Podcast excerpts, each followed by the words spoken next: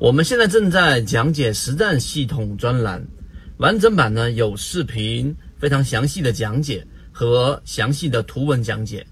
帮大家建立一个完整的交易系统。所以，如果你想进一步的系统的去建立自己的交易系统的话，可以拿出手机，可以直接在缠论专辑的简介找到我。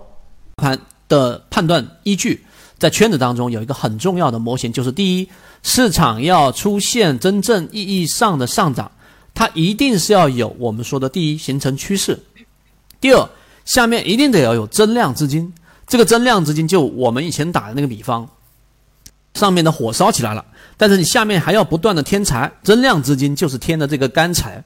那如果你没有添干柴，就像前面我们七月份市场还在烧的这个火，甚至越烧越旺，下面的干柴却没有添加，甚至釜底抽薪，那这个时候是虚火，大概率要往下走，大家能能理解。所以现在呢是火苗没有那么大了，但是资金还在往里面添这一个干柴，所以这个在我们的预判当中，我们是能看到增量资金的一个态度的。这是第二点，趋势跟资金。第三个就是赚钱概率。所以这三者汇汇总起来，才能得出一个我们判断的一个大方向。好，我把刚才所讲的内容全部整理完毕之后，我们就可以得出这个在当下的操作的这个结论：第一，现在肯定趋势破坏了，那你不要在这种情况之下去去在这种区域当中去重仓，或者甚至是去满仓，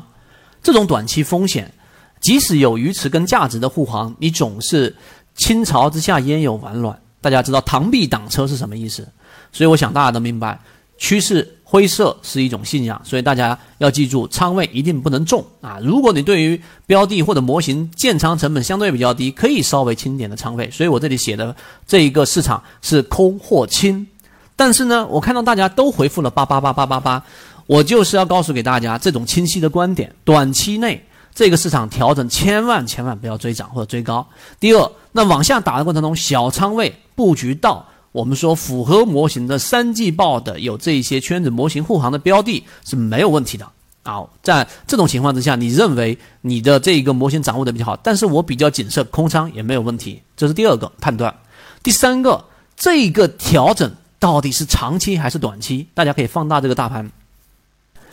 大盘上呢，A、B、C 三个区域，A 区域是现在，B 区域大家可以看到是不是在上一次我们出现这一种间歇性调整，由于趋势这个各种各样的理由原因，它把平均股价趋势打破了，它自然就会出现我们所说的这种灰色。那七月十二号这一波的呃为期了五个交易日的灰色，随后又起来了一波行情，这是 B 区域。第三个就是我们所说的 C 区域，那 C 区域呢，就是在今年的这个二零二一年的年末的那一波行情，也就是说，平均股价这里面要解决一个问题，大家要看到是不是平均股价调整就一定没有增量资金呢？不是的。增量资金它是来自于场外的，所以越是下跌，然后呢，增量资金只要是翻红，我们就可以得出刚才所说的这个判断。短期资金是在建仓的，所以 C 区是在二零二一年的十月份。大家认为现在的盘面大概率是走出 B 区域啊，或者说还是 C 区域这种走势。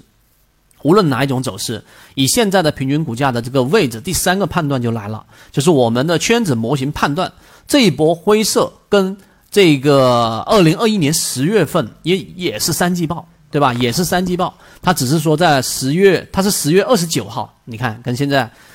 所以说历史总是会重复，只是不会简单重复一样。所以大概率呢是往 C 方向去这一个运行的。所以这种这三点圈子给大家传递清楚了之后，短期风险你要规避，但是这个 S 点，这个灰色，它所持续的时间周期。圈子的模型判断不会太长，这一点明白。然后大家回复一下这个呃幺幺幺啊，现在第一张界面。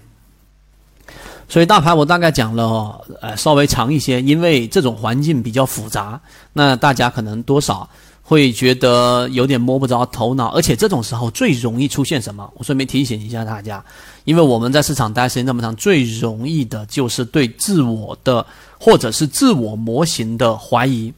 哎，不是出现了 B 点吗？不是出现了趋势了吗？然后呢，它就应该或者说我们认为它应该打上冒号的，应该是一定上行的。我以前给大家讲过，这个市场从来不以任何人的客观意志而改变，所以我们要做的只是要让我们的交易的成功率会越来越高。所以第一张界面我不打算再继续往下传递我们的信号了啊，我已经讲得足够清楚啊，大家要清楚的一个事情，在未来的一个月到两个月，就是二零二二年结束之前，十一月份、十二月份，大家会看到一波圈子的确定性是如何在市场里面被挖掘出来的。这个我们以往一直以来在圈子跟随时间比较长，大家都知道，所以有时候很难，我们身在这一个呃庐山之中，没有办法那么清晰的感受。但是呢，我们还是要提醒大家，现在我们正在经历的就是这样的一个行情，也是我们确定性机会不断出现的位置，大家